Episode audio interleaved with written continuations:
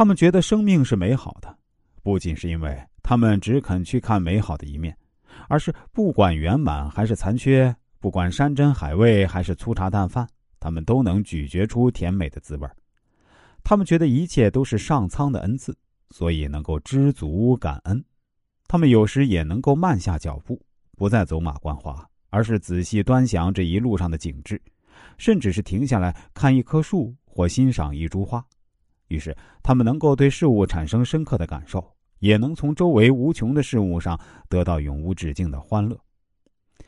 健康的丰富型能够充分展现他们过人的才华，因为。他们是那种只要专注就能有所成就的人，而他们越是在新事物上投入精力，就越能发展出更多的潜能，成为多才多艺的人，并带给人们更多的快乐。所以，当丰富型的人能够积极的向前发展，他们不仅是追求经历生活，还能进一步深思其中的奥妙。那么，这些新鲜而深刻的体验就能带给他们真正的满足，进入一个快乐美丽的新世界。不健康的丰富型人对生理或是心理上的痛苦丝毫没有忍耐力，一旦意识到某件事可能带来痛苦，便马上逃避，逃到一个充满声色、欢乐、纸醉金迷的花花世界。他们会借着吃喝玩乐、嫖赌来刺激自己，带来快乐，终日过着毫无目标、沉沦放荡的生活。他们无法控制冲动，经常一会儿高兴，一会儿又突然发脾气。而这种易怒、冲动的性格表现，只会给他们带来更多的挫折与焦虑。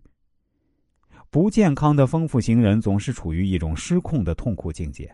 为了控制自己，他们可能会向消极的方向发展，变得更加严厉的批评别人、苛求别人，甚至以残暴的手段惩罚别人。在那些传统文化故事里，